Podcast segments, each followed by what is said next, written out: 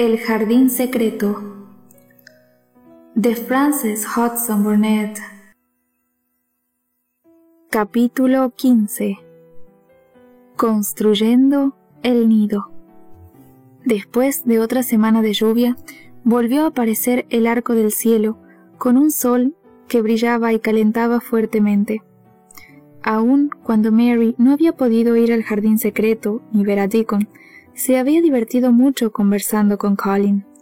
Se divirtieron mucho mirando espléndidos libros y en más de una ocasión leyeron con turnos. Cuando Colin estaba entretenido, Mary olvidaba que era inválido. Un día, la señora Medlock dijo a Mary, hm, Usted actuó muy astutamente al salir de su cuarto en plena noche para averiguar qué pasaba, pero ha sido una bendición para todos.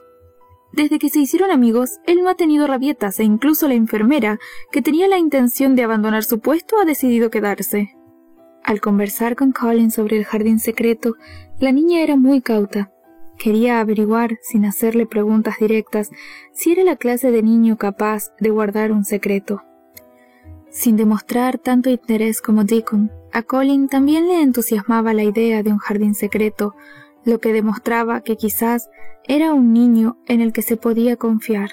Mary pensaba en la idea de llevarlo al jardín sin que los demás lo descubrieran. Creía firmemente que el jardín, el aire fresco, sí con el petirrojo y el ver crecer las plantas, le harían olvidar su obsesión con la muerte. Días atrás, al mirarse en un espejo, ella se percató de lo mucho que había cambiado desde su llegada en la India. Incluso Martha lo había notado. Podía ser que a Colin le sucediera otro tanto, aunque era posible que no aceptara que Deacon lo mirara. ¿Por qué te enojas cuando te miran? le preguntó un día. Siempre lo he odiado, contestó. Incluso de pequeño. Cuando me sacaban en la silla, la gente se paraba a hablar con la enfermera sobre mí. Incluso a otras personas me palmeaban la cara y decían, Oh, pobre pequeño. En una ocasión, grité y le mordí la mano a una señora. La señora se asustó tanto que salió corriendo. Me extraña que no gritaras la noche que entré a tu pieza, dijo Mary, sonriendo. Creí que eras un fantasma o un sueño, y estos no desaparecen si gritas. ¿Te enojarías si un niño te viera? preguntó con incertidumbre. ¿Qué niño? Dijo despacio, como si pensara cada palabra.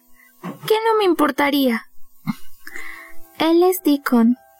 Él, que conoce cada habitante del páramo y encanta a los zorros y animales. Esta conversación dio a Mary la seguridad de que no debía temer por Deacon. La primera mañana que el cielo mostró otra vez su color azul, Mary despertó temprano eran tan alegres los rayos del sol que se filtraban a través de las persianas que Mary saltó de la cama y abrió la ventana. Junto con aspirar el aire fresco y fragante, observó el páramo que se extendía a todo lo ancho hacia el infinito. Su color azul le parecía obra de magia. Salió corriendo, deteniéndose para ver el pasto que en pocos días se había tornado de un color verde intenso.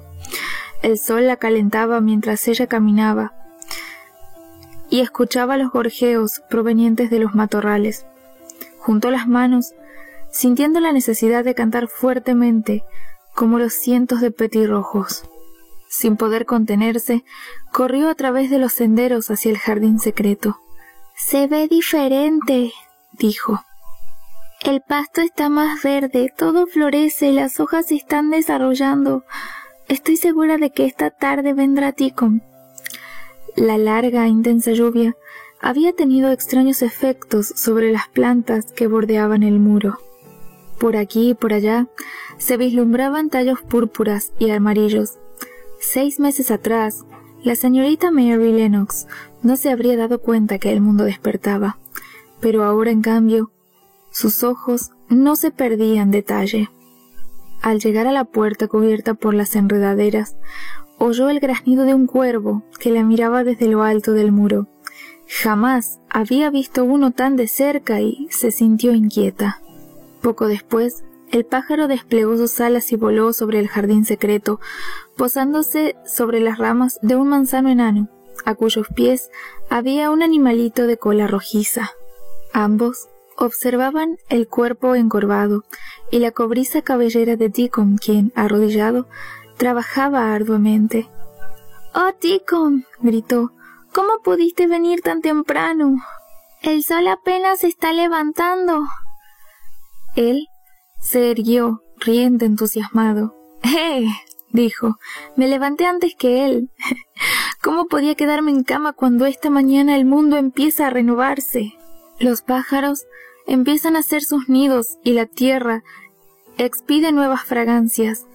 Al salir el sol el páramo saltó de gozo y yo lo atravesé cantando porque sabía que el jardín me esperaba. Oh, Deacon, estoy tan feliz que apenas puedo respirar, dijo Mary entusiasmada. Al ver que Deacon conversaba con una criatura extraña, se acercaron el animalito de cabeza rojiza y el cuervo. Esta es la cría de zorro, y su nombre es Cap'n, dijo, frotando la rojiza cabeza. Y este es Sot. Ambos vinieron conmigo desde el páramo. Ninguno de los dos parecía asustado con la presencia de Mary. Caminaron a su lado mientras Deacon le mostraba cómo empezaban a brotar los bulbos de diferentes colores. Al ver los pequeños brotes, Mary se inclinó y los besó una y otra vez ante la extrañada sonrisa de Deacon. No beso así a las personas, dijo Mary al levantar la cabeza. Pero las flores son diferentes. Cuando vuelvo de mis correrías y mi mamá me espera en la puerta de la casa, la he besado muchas veces así, dijo Deacon. Fue tanto lo que corrieron por todo el jardín descubriendo tontas maravillas que en ocasiones olvidaban que debían hablar bajo. Él le mostraba las yemas de las rosas que antes parecían muertas y las miles de pequeñas puntas verdes que trataban de salir a la superficie. Esa mañana, el jardín secreto les reveló todas las nuevas alegrías de la tierra. Un pajarito de pecho rojo voló llevando algo en su pico y se posó en las ramas de un árbol. Al verlo, Deacon se quedó quieto y puso su mano sobre Mary. Shh, no podemos movernos, murmuró. El petirrojo de Ben ha encontrado pareja y ahora está haciendo su nido. Solo se quedará aquí si no lo molestamos. Se sentaron en el pasto y se quedaron silenciosos. No debemos mostrarle que lo estamos observando, dijo Deacon porque si no, nos abandonaría para siempre. Hasta que termine su nido, no podrá conversar ni visitarnos. Debemos ser entonces como el pasto y demostrarle que no nos interpondremos en su camino. Mary no era capaz de comprender a Deacon. Por unos segundos observó a su compañero, pensando que se transformaría en pasto, o a lo más que le saldrían ramas y se volvería algo verde, pero él solo se sentó en el suelo y bajó la voz, permaneciendo inmóvil. Desde que comenzó el mundo, los nidos son siempre construidos en la primavera. Hay que entender este proceso y no ser muy curioso. Mejor hablemos de otra cosa, dijo Mary. Tengo un asunto que contarte. ¿Sabes algo de Colin? murmuró. Volviendo la cabeza, él la miró. ¿Qué sabes tú acerca de él? le preguntó. Toda esta semana lo he visto y he conversado con él. Luego de la primera sorpresa, la cara de Deacon demostró alivio. Uf, cuánto me alegro. Todo esto lo hace más fácil. Sabía que no te lo podía comentar y no me gusta ocultar cosas. ¿Es que prefieres no mantener el secreto del jardín? Eso jamás lo diré. A mi mamá le conté que tengo un secreto que no era malo y ella no le importó. Al contrario, se rió y dijo, Jovencito, puedes tener todos los secretos que quieran. Conozco los secretos de los doce años. Entonces Mary le contó su visita nocturna a Colin y cuánto le habían impresionado sus pálidas mejillas y sus enormes y sombreados ojos. ¿Tú crees que él desea morir? preguntó Mary. No lo creo, pero creo que preferiría no haber nacido. Mi mamá opina que lo peor que puede sentir un niño es sentir que no lo quieren. Aunque Mr. Craven le compra todo lo que el dinero puede dar, pretende olvidar que su hijo existe, Tiene miedo de que un día sea jorobado como él. Por eso Colin tiene miedo de sentarse, dijo Mary. Asegura que si algún día siente una protuberancia en su espalda, se volverá loco y gritará hasta morir. Él no debería pasar tanto tiempo en la cama y pensar así, dijo Deacon. Ningún muchacho puede mejorar así. Mientras conversaban, Deacon frotaba el cuello del zorrito. Luego dijo, La primera vez que entramos aquí todo parecía gris. Mira ahora. ¿Ves la diferencia? Mary miró a su alrededor y por unos minutos se le cortó la respiración. ¡Mira! gritó. Es como si un velo o un trozo de gasa verde lo cubriera. Claro, dijo Deacon. Todo el gris desaparecerá. ¿Puedes adivinar en lo que estoy pensando? Probablemente sea algo bueno y seguramente se trate de Colin, dijo Mary con lentitud. Exactamente. Si estuviera aquí con nosotros, no pensaría tanto en su espalda. Su salud mejoraría y estaría ansioso por ver cómo irrumpen los pequeños brotes sobre la tierra. ¿Podrás entusiasmarlo para que venga a sentarse en su silla bajo los árboles? Eso mismo pienso cada vez que estoy con él, dijo Mary. A través de los libros conoce muchas cosas, pero nada más. Eso sí, le entusiasma mucho la idea de este jardín porque es secreto. Mmm, tendremos que traerlo aquí. Oye, ¿has observado cómo el petirrojo y su pareja trabajan mientras nosotros conversamos?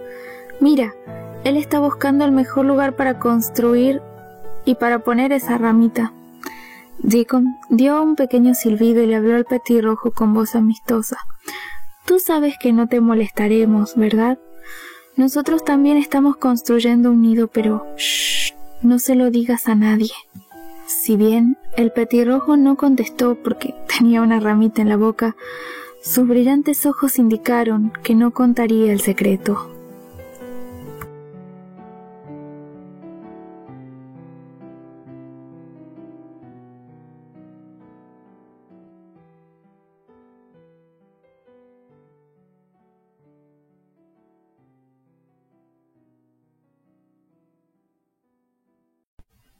El jardín secreto por Frances Hudson Burnett Capítulo 16 No lo haré. Fueron tantas las cosas que hicieron esa mañana en el jardín que solo a último momento Mary recordó a Colin. Dígale a Colin que no podré ir a verlo hasta más tarde, dijo Martha. Estoy muy ocupada en el jardín. Martha se asustó. Ay, pero señorita Mary, se pondrá de muy mal humor. A Mary no le importó. Ella no era una persona que se sacrificara por los demás. No puedo quedarme, contestó. Deacon me espera. La tarde fue aún más entretenida que la mañana. Deacon trajo su propia pala y enseñó a trabajar a Mary utilizando sus herramientas. Trabajaron muy duro. El zorrito y el cuervo estaban tan ocupados como ellos y el petirrojo y su pareja volaban de un lado al otro como dos líneas luminosas. En varias ocasiones, el cuervo con sus alas negras volaba desde la copa de los árboles para hablar a Deacon, tal como lo hacía el petirrojo. En una ocasión, como el muchacho no le contestaba, Soot se paró sobre su hombro y con su largo pico Gentilmente le torció una oreja. Cuando quisieron descansar, se sentaron bajo un árbol y Deacon sacó su flauta. El niño la tomó y tocó suaves y extrañas melodías que atrajeron a dos ardillas. Solamente cuando los rayos ponientes del sol atravesaban los árboles del jardín, decidieron regresar a sus casas. El tiempo estará estupendo mañana, dijo Deacon. Empezaré a trabajar de madrugada. Yo también, dijo Mary. Ella corrió a su casa. Quería contar a Colin todo sobre el zorrito, el cuervo y las experiencias del día, además de todo lo que estaba ocurriendo con la llegada de la primavera. Mas, cuando llegó a su cuarto, la esperaba Martha, muy afligida. ¿Qué sucede? preguntó Mary. ¿Le dio mi recado a Colin? Ah, cómo desearía no haberlo hecho, dijo Martha. Casi le da una rabieta y nos ha costado mucho entretenerlo. Se puso de muy mal humor. No hace más que mirar el reloj. Mary se mordió los labios. Al igual que Colin, ella no estaba acostumbrada a considerar a las demás personas y ahora no comprendía por qué un niño de mal genio debía interponerse con lo que a ella le gustaba. Mary no sabía cuán dignas de compasión son las personas que no pueden controlar su enfermedad y su nerviosismo, y cuánto hacen padecer también a los demás. En la India, cuando ella tenía dolor de cabeza, hacía todo lo posible para que quienes la rodeaban también lo sintieran. En aquella época, ella creía que actuaba bien. Ahora, en cambio, no comprendía la actitud de Colin. Al entrar en la habitación del niño, éste estaba tendido en la cama, y no se volvió hacia ella. Mary se disgustó, y con su expresión más altanera se acercó a la cama. ¿Por qué no te levantaste? Esta mañana me levanté, pero al saber que no venías me volví a acostar. Me duele la espalda y la cabeza. ¿Por qué no viniste? Estaba con Deacon trabajando en el jardín. Colin frunció el ceño. Finalmente condescendió a mirarla. Si te vas con ese niño en vez de venir a verme a mí, no dejaré que ese niño vuelva. A Mary le dio una rabia tremenda. Si echas a Deacon, nunca más volveré a entrar en esta habitación. Si yo lo quiero, lo harás, dijo Colin. No lo haré, dijo Mary. Te obligaré. Te arrastrarán hasta aquí. Podrán arrastrarme, pero nadie puede obligarme a hablar. Me sentaré aquí con los dientes apretados y ni siquiera te miraré, dijo Mary cruelmente. Se lanzaban tan feroces miradas el uno al otro que no era nada agradable mirarlos. En las mismas circunstancias, dos niños de la calle se habrían pegado, mas, con palabras, llegaron muy cerca de ello. Eres un egoísta, dijo Colin. ¿Y tú qué eres? dijo Mary. Los egoístas siempre dicen eso y nunca hacen lo que no quieren hacer. Tú eres más egoísta que yo. No lo soy, dijo Colin. El egoísta es Deacon. Te mantiene jugando con tierra sabiendo que yo estoy solo y enfermo. Los ojos de Mary echaban fuego. Es el niño más encantador que existe, dijo. Es un ángel. Parecía ridículo decir aquello, pero a la niña no se lo pareció así. ¿Un ángel? Gritó Colin con furibundo desprecio. Él es solo un niño cualquiera que vive en una pequeña casa del páramo. Es mejor que cualquier raja, le devolvió Mary. Como ella era más fuerte que él, Colin empezó a flaquear. Jamás había discutido con nadie parecido a él, mas aún, aunque nadie se daba cuenta de ello, la pelea estaba surtiendo muy buen efecto en él. Colin Volvió la cabeza y una gran lágrima rodó hasta caer en la almohada. Sentía mucha pena de sí mismo. Yo no soy egoísta, dijo. Recuerda que estoy enfermo y además me moriré. No lo creo.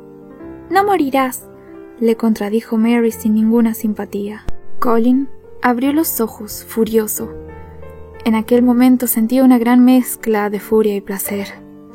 Tú sabes que sí, todo el mundo lo dice. No lo creo, dijo Mary. Tú lo dices, para que sintamos compasión por ti. Si fueras un niño encantador lo creería, pero tú, tú eres un desagradable. A pesar de su espalda inválida, Colin se sentó en la cama. Tomó una almohada y la arrojó. La almohada cayó a los pies de Mary. La expresión de la niña fue como si la hubieran pinchado. ¡Sal de mi pieza! gritó Colin. Mary corrió hacia la puerta y antes de traspasarla le dijo Te venía a contar muchas cosas estupendas, pero ahora no sabrás nada. Al salir, encontró a la enfermera riendo. Era seguro que había estado escuchando. ¿De qué se ríe? le preguntó Mary. de ustedes dos, dijo la enfermera. Lo mejor que le pudo pasar a ese niño enfermo y mimado es que se le antepusiera a alguien tan regalón como él, Ah, si hubiera tenido una hermana con quien pelear, ya se habría mejorado, dijo la enfermera. ¿Cree que morirá? No lo sé ni me importa, dijo la enfermera. La mitad de lo que ese niño tiene es histeria y mal genio. ¿Qué es histeria? preguntó Mary. Hmm, lo sabrá cuando sus palabras le provoquen una rabieta. Mary volvió a su cuarto, enojada y desilusionada. Era tal su amargura que sentía que Deacon, el velo verde que se arrastraba por el muro, el pasto, el sol y el aire fresco, habían quedado muy lejos. Estaba preparada para contar a Colin sus experiencias del día. Ahora, en cambio, pensaba que no se le podía confiar ni siquiera un secreto. Pues bien, si así lo quería, que se quedara en su pieza para siempre. Al llegar a su dormitorio, Martha la esperaba ansiosa. Sobre la mesa había una gran caja de madera llena de paquetes. Se los ha enviado Mr. Craven. Parecen libros con ilustraciones. Abrió los regalos y comprobó que en efecto eran libros con ilustraciones y dos sobre jardines. Había juegos y una gran caja con útiles para escribir, con su monograma y todo. El regalo era tan maravilloso que rápidamente olvidó su enojo. Ella no esperaba que alguien la recordara y se sintió muy reconfortada. Lo primero que haré será escribirle para contarle lo muy contenta que estoy con su regalo. Si Colin hubiera sido su amigo, ella habría corrido a mostrarle sus regalos. Seguramente, sus miedos se habrían olvidado mientras miraban los libros o jugaban una partida. El miedo de Colin provenía de que en una ocasión oyó murmurar al ama de llaves que la espalda de su padre había comenzado a torcerse cuando éste era un niño. Aquel pensamiento lo hacía sufrir mucho y constantemente, y con excepción de Mary, Jamás habló con nadie del temor a deformarse. La gran cantidad de sus rabietas generalmente provenían de este miedo que aumentaba cuando se disgustaba o se cansaba. Seguramente aquel día no habría pensado en otra cosa. Mary se quedó pensando. Dije que no volvería, pero probablemente volveré mañana por si quiere verme.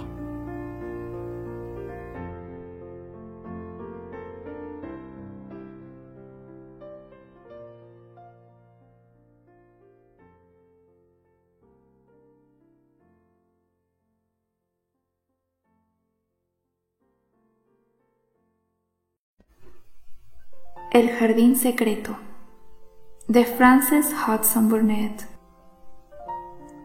Capítulo 17 Una rabieta Como se había levantado muy temprano y trabajado muy duro en el jardín, Mary estaba cansada y con sueño. Tan pronto como comió, se acostó. Era cerca de medianoche cuando despertó con un ruido espantoso que la hizo saltar de la cama ¿Qué podía hacer? Al momento tuvo una idea de lo que podía hacer. Se sentían puertas que se abrían y cerraban junto con pies que corrían por los corredores, acompañados de horribles llantos y gritos. Es Colin, dijo. Está con esa rabieta que la enfermera llama histeria. Es atroz. Comprendió ahora por qué, ante estos gritos, todos los de la casa preferían darle gusto se cubrió los oídos, se sentía enferma y temblaba. Aún con los oídos tapados, seguía escuchando los horribles gritos y llantos que llegaban hasta ella. No puedo soportarlo, no sé qué hacer, pensó. Estaba tan atemorizada que repentinamente se enojó y pensó que a ella también le daría una rabieta. Lo asustaría a él, como él había hecho con ella. Tienen que hacerlo callar, tienen que hacerlo, gritó. En ese momento oyó que alguien corría y abría la puerta de su habitación. Era la enfermera muy pálida. Le ha dado histeria, dijo muy apurada. Se hará daño y nadie puede controlarlo. ¿Por qué no viene y trata de animarlo? Usted le gusta. Esta mañana me echó de su pieza, dijo Mary golpeando con el pie. Por eso vaya y regáñelo. Dele algo nuevo en que pensar y hágalo lo antes posible. Solo más tarde, Mary pensó que aquella situación había sido tragicómica, divertida, porque los adultos habían tenido que recurrir a una niña, porque ellos estaban asustados y no sabían cómo actuar. Mientras caminaba hacia la habitación de Colin, su ira iba en aumento. Cuando empujó la puerta, se sentía lo suficientemente malvada para acercarse a la cama y gritar Cállate. Debes callarte. Te odio y todo el mundo te odia. Desearía que con tus gritos todos huyeran y te dejaran solo. Morirías gritando. Una niña, encantadora y simpática, jamás habría dicho algo así. Mas la sorpresa de escucharla fue el mejor remedio para este niño histérico, a quien nunca nadie contradecía. Tendido de boca, sobre las almohadas golpeaba con sus manos, y casi saltó al oír la furiosa voz de la niña. Su cara se veía espantosa, blanca e hinchada. Boqueaba y tosía, pero a la pequeña y salvaje Mary no le importó. Si gritas otra vez, yo también gritaré y tan fuerte que te asustaré como me asusté yo al oírte. Colin había dejado de gritar y las lágrimas corrían a torrentes por su cara. No puedo parar, no puedo, no puedo. Sí puedes, gritó Mary. Sentí el bulto en mi espalda. Ahora me saldrá y moriré. No morirás, dijo Mary. La mitad es histeria y mal genio. No tienes ningún bulto. Es todo histeria. No le pasa nada a tu horrible espalda. Date vuelta y déjame mirar. Enfermera, venga y muéstreme la espalda de Colin. La enfermera, la señora Medlock y Martha estaban de pie junto a la puerta y miraban a la niña con la boca abierta. Tal vez no me dejará, dijo la enfermera en un murmullo. Colin la oyó y le dijo Muéstresela. Ella puede mirar. Era una espalda penosa de mirar, porque en ella se contaban las costillas y las vértebras. Muy delgada. Mary miró la espalda con tanta atención mientras se hacía un minuto de silencio. Lo hacía con tanta atención como si fuera el doctor londinense. No hay ningún bulto, dijo Mary, ni siquiera uno del tamaño de un alfiler. Si vuelves a decir que tienes uno, me reiré. Nadie más que Colin supo el efecto que estas rabiosas palabras tuvieron en él. Ah, si hubiera tenido alguien con quien hablar, si hubiera tenido alguien a quien hacerle preguntas, si hubiera convivido con otros niños en lugar de pasarse tendido respirando una atmósfera de miedo y rodeado de gentes ignorantes y aburridas de él, probablemente se había dado cuenta de que la mitad de su enfermedad la habría creado él mismo. Ahora, al escuchar la insistencia con la que la niña le decía que no estaba enfermo, comenzó a creer que no era cierto. Yo no sabía que él creía tener un bulto en su espalda, dijo la enfermera. Solo la tiene débil por no querer sentarse. ¿De verdad? preguntó Colin patéticamente. Sí, señor. La rabieta se le había pasado, y el cansancio y debilidad lo hicieron ser gentil. Tendió su mano delgada hacia Mary, quien a su vez le alargó la suya como si hicieran las paces. Saldré contigo, Mary, dijo. En adelante no odiaré el, aire fresco y Deacon podrá empujar mi silla. Una vez que la enfermera rehizo la cama y dio a los niños una taza de caldo, se fue dejándolos solos. Mary aproximó el piso y tomó la mano del niño. ¿Quieres que te cante la canción de mi haya? murmuró. Sí, por favor. Aunque me dijiste que me ibas a contar muchas cosas, ¿has descubierto algo sobre el jardín secreto? Creo que sí, dijo Mary, mirando la pequeña y cansada cara del niño. Trata de dormir y te lo contaré en la mañana. Oh, Mary, si puedo entrar en él, creo que viviré y creceré. ¿Crees que, en lugar de cantarme, puedas contarme otra vez cómo crees que es por dentro? Al fin, Colin cerró los ojos y ella, tendiéndolo de la mano, le habló suavemente de cómo creía que era el jardín cerrado. Al fin, Colin se quedó dormido.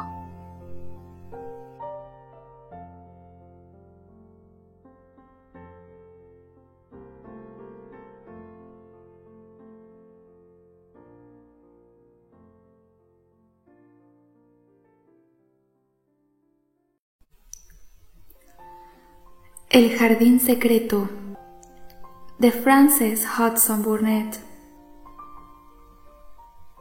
Capítulo 18 No debes perder el tiempo.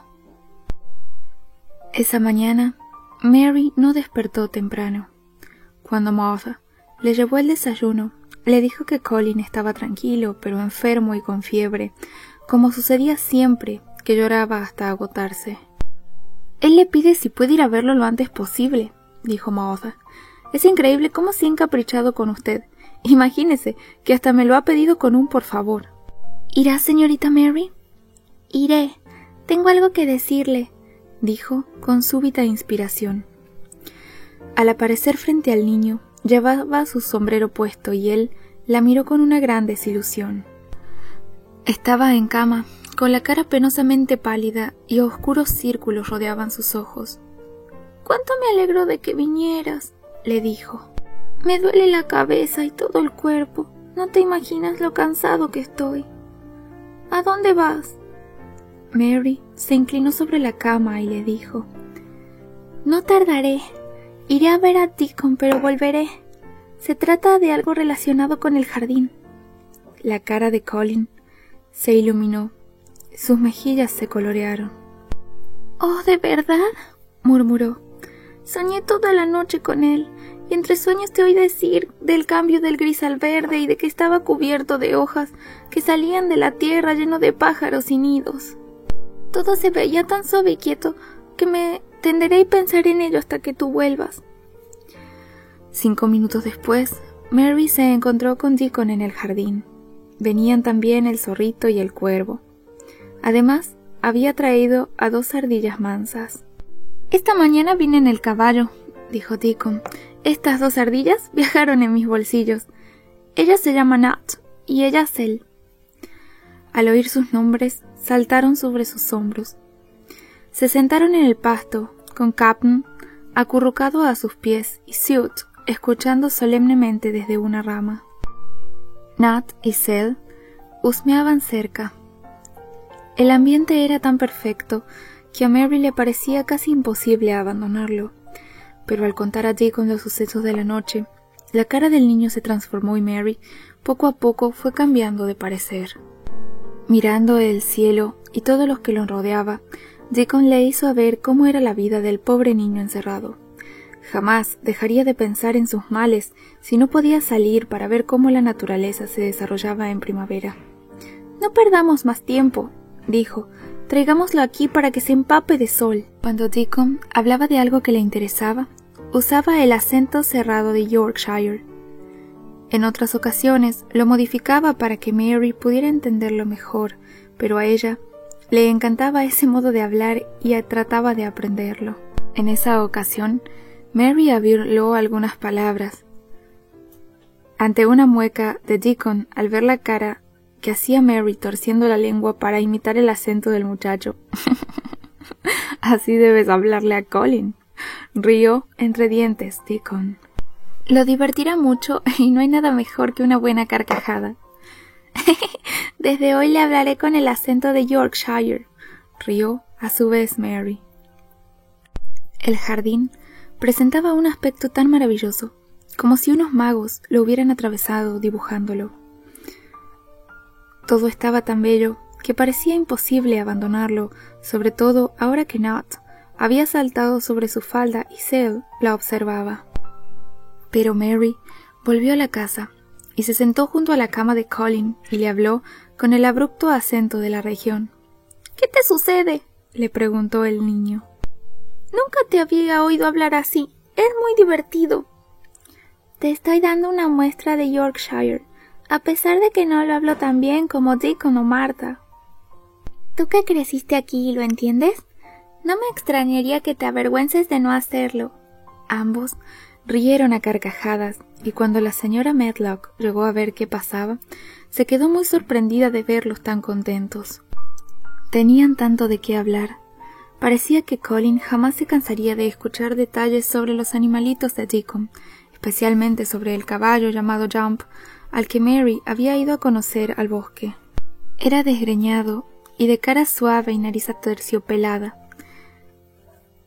delgado y de piernas musculosas.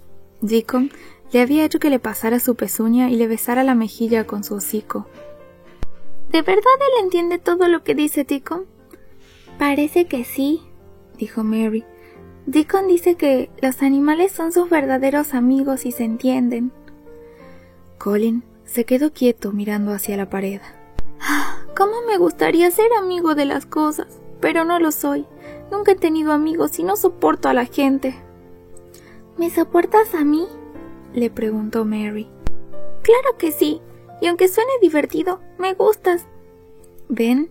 Dice que soy como él. Ambos tenemos mal genio y tú también eres así. Los tres somos muy parecidos. Claro que yo me siento ahora menos triste que cuando conocí al petirrojo y a Deacon. ¿Sentías como si odiaras a las personas?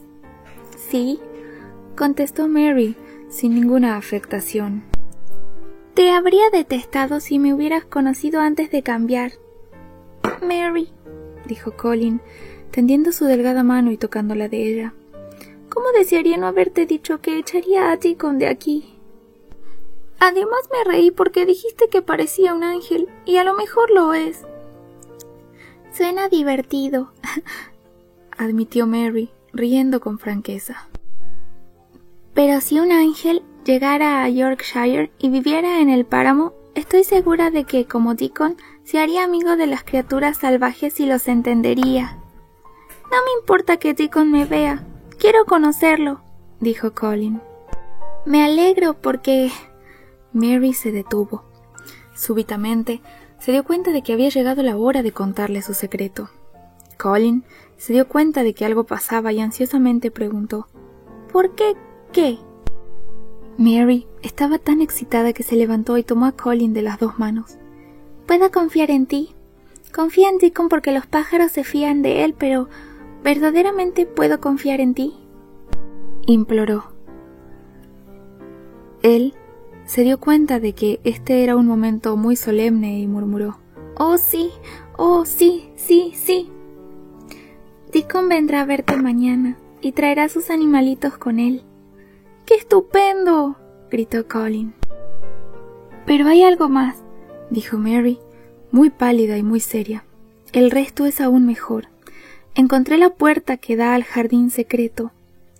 Si Colin hubiera sido un niño sano, Probablemente habría gritado ¡Hurra! ¡Hurra!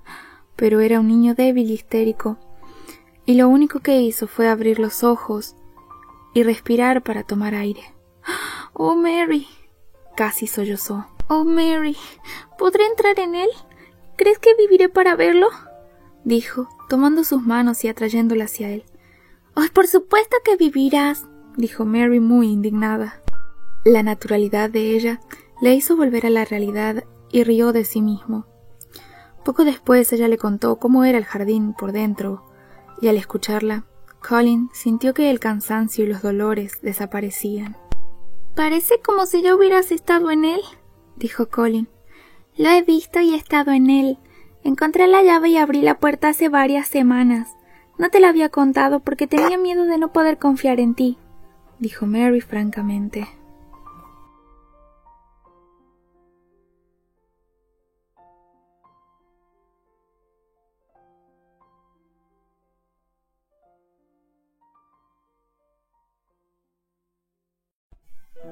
El jardín secreto de Frances Hudson Burnett Capítulo 19 Ha llegado. Naturalmente, que se llamó al doctor Craven luego de la rabieta de Colin. Siempre se hacía y cada vez se encontraba con el niño tendido, temblando, malhumorado y con rastros de histeria. Al doctor no le gustaban estas visitas. Al llegar, preguntó a la señora Medlock cómo seguía a su paciente. Bueno, señor, dijo el ama de llaves, usted casi no lo va a poder creer, pero esa niña poco agraciada lo ha embrujado. Anoche, como una fiera, le ordenó que se callara y lo consiguió. La escena que vio el doctor lo dejó abismado. Los niños conversaban y reían mientras miraban uno de los libros de jardinería. Al ver al médico, Mary se quedó quieta y Colin lo miró preocupado. Siento saber que estuviste enfermo anoche, contestó el médico nerviosamente. Ya estoy mejor, gracias, dijo Colin, hablando como un rajá. En uno o dos días saldré en mi silla al jardín. Quiero tomar aire fresco. El doctor le tomó el pulso mirándolo con curiosidad.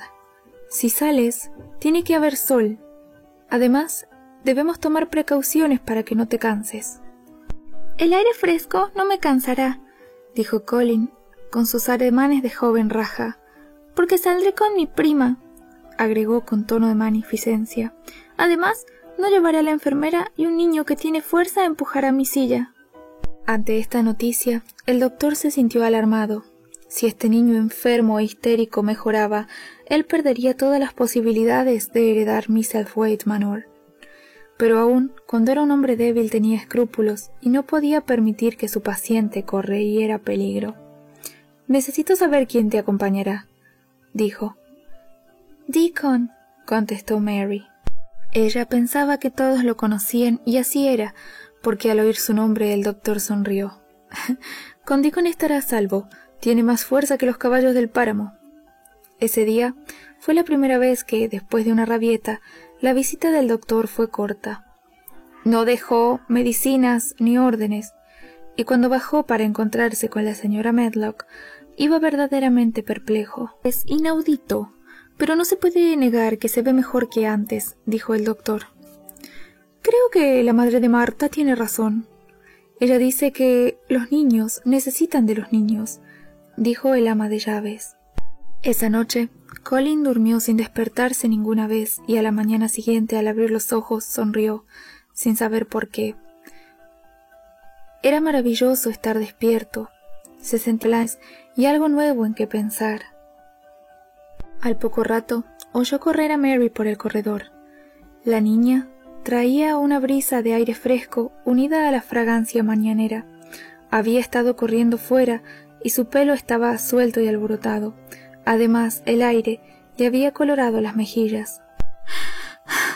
Está precioso, dijo casi sin aliento. Jamás, jamás lo había visto así. Ha llegado la primavera. Yo creí que había venido unos días atrás, pero era solo un anuncio. Hoy está aquí. ¿De veras llegó? gritó Colin, aunque sin imaginarse en realidad de qué se trataba. Abre la ventana, añadió sentándose y riendo de felicidad. Luego, lleno de imaginación, agregó Quizás escuchemos trompetas doradas. Mary abrió la ventana de par en par y junto con la brisa fresca de la mañana se oyó el múltiple canto de los pájaros.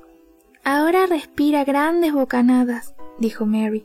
Eso es lo que hace Ticon en el páramo. Él llena de aire sus venas y por eso se siente fuerte y siente que vivirá para siempre. ¿Para siempre? ¿De verdad Ticon siente eso? preguntó Colin, respirando profundamente una y otra vez hasta sentir que algo nuevo y maravilloso le estaba sucediendo. Mary le explicó que las flores apiñadas trataban de subir a la superficie de la tierra y otras flores intentaban abrir. Los pájaros apresurados terminaban sus nidos y otros se peleaban por encontrar un lugar en el jardín secreto. Deacon llevaba a diario sus animalitos y ahora había agregado un corderito recién nacido que había encontrado junto a su mamá muerta. Lo llevó a su casa envuelto en su chaqueta y junto al fuego lo alimentó con leche tibia. Esa mañana lo había colocado con suavidad en la falda de Mary, un corderito que parecía un bebé. A medida que Mary describía todo esto, Colin la escuchaba atentamente mientras respiraba el aire fresco que entraba por la ventana abierta. Así los encontró la enfermera. Muy sorprendida, preguntó. ¿Está seguro de que no tiene frío, señorito Colin? dijo. No, estoy tomando aire fresco para robustecerme. Hoy desayunaré en el sofá con mi prima. Además, quiero decirle algo. Vendrá un niño a verme con sus animalitos. Los quiero aquí. Dígale a Martha que los acompañe. Él es su hermano y es un encantador de animales. Comieron con gran apetito y no tuvieron que esperar mucho para oír un graznido. Ese es Sute, dijo Mary. Ya vienen. ¿Oyes un balido? Sí. Es el corderito recién nacido. Las botas de Deacon eran gruesas y pesadas, y a pesar de que trató de caminar sin hacer mucho ruido, sus fuertes pisadas resonaron en todo el corredor. Si lo permite el señor, dijo Maud, aquí está mi hermano con sus animalitos. Deacon entró con su mejor sonrisa. Llevaba el corderito entre sus brazos, mientras el pequeño zorro trotaba a su lado. Nat se había sentado en su hombro izquierdo y Siut en el derecho. La cabeza de Sale asomaba por el bolsillo de la chaqueta de Deacon. Colin los miró fijamente, lleno de encanto y curiosidad. La verdad era que aunque le habían descrito a Deacon muchas veces, nunca se lo había imaginado. Nunca había hablado con otros niños y ahora, abrumado de felicidad y curiosidad, se quedó mudo. Deacon, por el contrario, no se sintió avergonzado ni incómodo. Caminó hacia el sofá y muy despacio colocó el corderito en la falda de Colin. La criaturita comenzó a acurrucarse entre los pliegues de la bata del niño y a golpear con su cabeza. Colin se preguntó con verdadera curiosidad qué era lo que quería. Quiere a su mamá, dijo Deacon sonriendo. Le traje la botella de leche porque supuse que tenía hambre. Le gustará ver cómo se alimenta. Terminada la leche, la criaturita se durmió y Deacon le contó cómo lo había encontrado. Estaba escuchando cantar una alondra que volaba cada vez más alto hasta que oyó un sonido diferente. Supo de inmediato que se trataba de un corderito hambriento. Lo buscó por largo rato hasta que vio un bulto blanco junto a una roca. Al trepar, lo encontró medio muerto de frío y de hambre. Mientras conversaban, Siut volaba entrando y saliendo por la ventana, solemnemente mientras graznaba observaciones sobre el paisaje. Nut y Sale corrían también entre los árboles del exterior. Captain, en cambio, se había acurrucado junto a Deacon, cerca de la chimenea. Sonrieron mientras miraban los libros de jardinería y Deacon, que conocía el nombre de las flores, les mostró cuáles eran las que en ese momento intentaban abrir. Las tengo que ver, gritó Colin. Las veré. Sí, dijo Mary, con mucha seriedad. Y no debes tardar.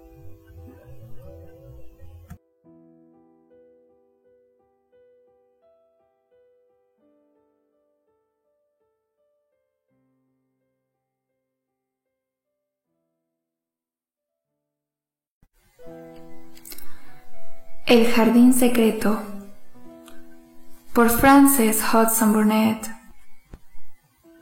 Capítulo 20 Viviré para siempre. Tuvieron que esperar varias semanas antes de que Colin pudiera salir al jardín. Se sucedieron días ventosos y el niño estuvo a punto de coger un resfrío. Con anterioridad, esta contrariedad lo habría puesto furioso. Ahora, en cambio, con las diarias visitas de Deacon y sus constantes charlas sobre los telons que moraba a orillas del río o las ratas de agua y de campo en sus madrigueras, se sentía encantado escuchando todos esos detalles que sabía el encantador de animales. Sin embargo, el mayor interés de los niños se centraba en cómo llevar a Colin hasta el jardín secreto sin que nadie los viera. Pensaban que luego de atravesar los matorrales podrían dirigirse por el muro circundante al sendero del jardín. Cuanto más pasaban los días, Colin estaba más decidido a guardar el secreto del jardín, pues consideraba que ese secreto era su mayor encanto. Una mañana, Roach, el jardinero jefe, se presentó muy inquieto ante Colin. Él no conocía al niño y solo había oído los rumores que se esparcían entre los empleados. No se extrañe si encuentra dentro una casa de animales, le había dicho Martha, y a pesar de que había sido advertido, casi retrocedió asustado al oír el graznido de un cuervo que lo observaba desde el respaldo de una silla. Colin, sentado en un sofá, Tenía a su lado un corderito que movía la cola, mientras Ticom le daba el biberón y una ardilla lo observaba desde su hombro. La niña de la India observaba todo desde un piso. Así que usted es Rush, el jardinero, dijo Colin mirando al hombre de arriba abajo. Lo he mandado llamar para darle unas órdenes muy importantes. Muy bien, señor, contestó el jardinero, mientras pensaba que ojalá no lo hicieran cortar todos los robles de la avenida o convertir el huerto en un jardín acuático. Esta tarde a las dos saldré al jardín, y es posible que lo haga a diario. A las dos de la tarde no quiero ver ningún jardinero en el sendero que circunda el muro. Más tarde enviaré recado para que vuelvan a su trabajo. Muy bien, señor, contestó el jardinero, aliviado de no tener que hacer ningún cambio en el jardín. Colin, actuando como un rajá, le indicó que tenía permiso para retirarse, pero que no debía olvidar las órdenes recibidas. Al salir, Rouge comentó a la señora Medlock que el niño parecía un joven lord por la manera de dar órdenes. Así ha sido desde pequeño, comentó el ama. Él piensa que tiene derecho a mandar a todas las personas. Pero estoy segura de que si la niña de la India se queda en la casa, será ella quien le enseñará a valorar a sus semejantes. Sentada junto a Colin, Mary se preocupó al verlo pensativo. ¿En qué estás pensando? Tus ojos se agrandan cuando piensas. No puedo dejar de reflexionar cómo será la primavera, dijo Colin. Si la vi, no la recuerdo. A pesar de que vivía enfermo y encerrado, Colin tenía más imaginación que Mary. Además, conocía infinidades de libros llenos de ilustraciones. El día que me dijiste ha llegado, pensé que todas las cosas saldrían como en una procesión, rodeadas de música. Por eso es que te pregunté si se oían trompetas doradas. Qué gracioso, comentó Mary. Eso es justo lo que uno siente, porque si las plantas, las flores, las hojas y los pájaros salieran todos juntos, sería una gran multitud danzando al son de la música y bajo el sol.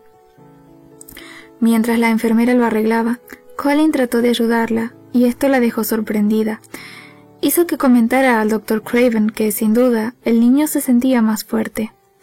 Veré cómo resulta la experiencia de salir, dijo el médico. Un gran y fuerte lacayo llevó al niño en brazos hasta su silla de ruedas, donde fue acomodado entre chales y cojines.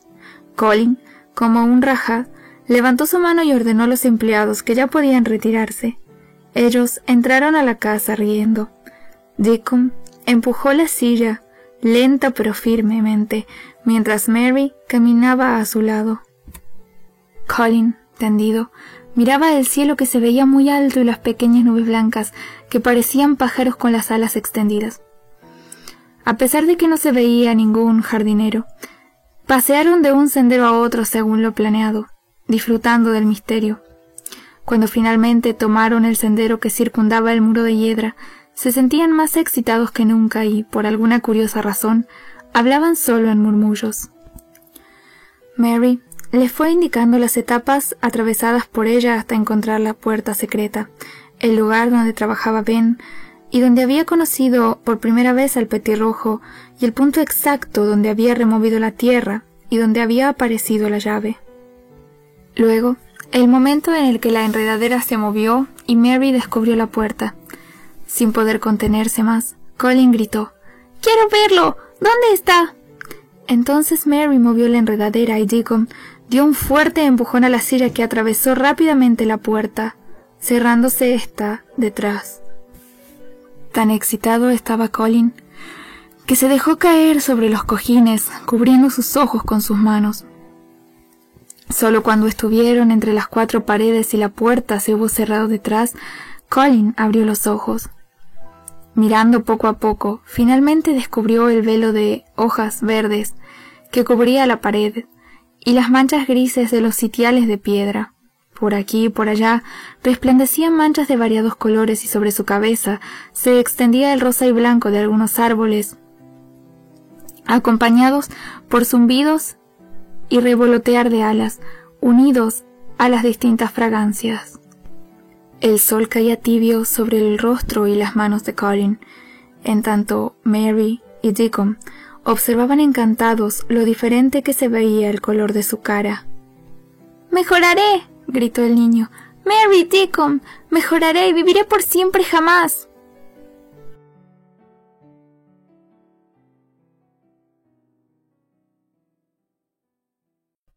El jardín secreto por Frances Hudson Burnett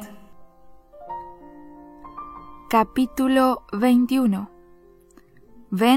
Ben Waterstaff Una de las cosas más extrañas de la vida es que solo muy de vez en cuando se siente la impresión de que se vivirá para siempre.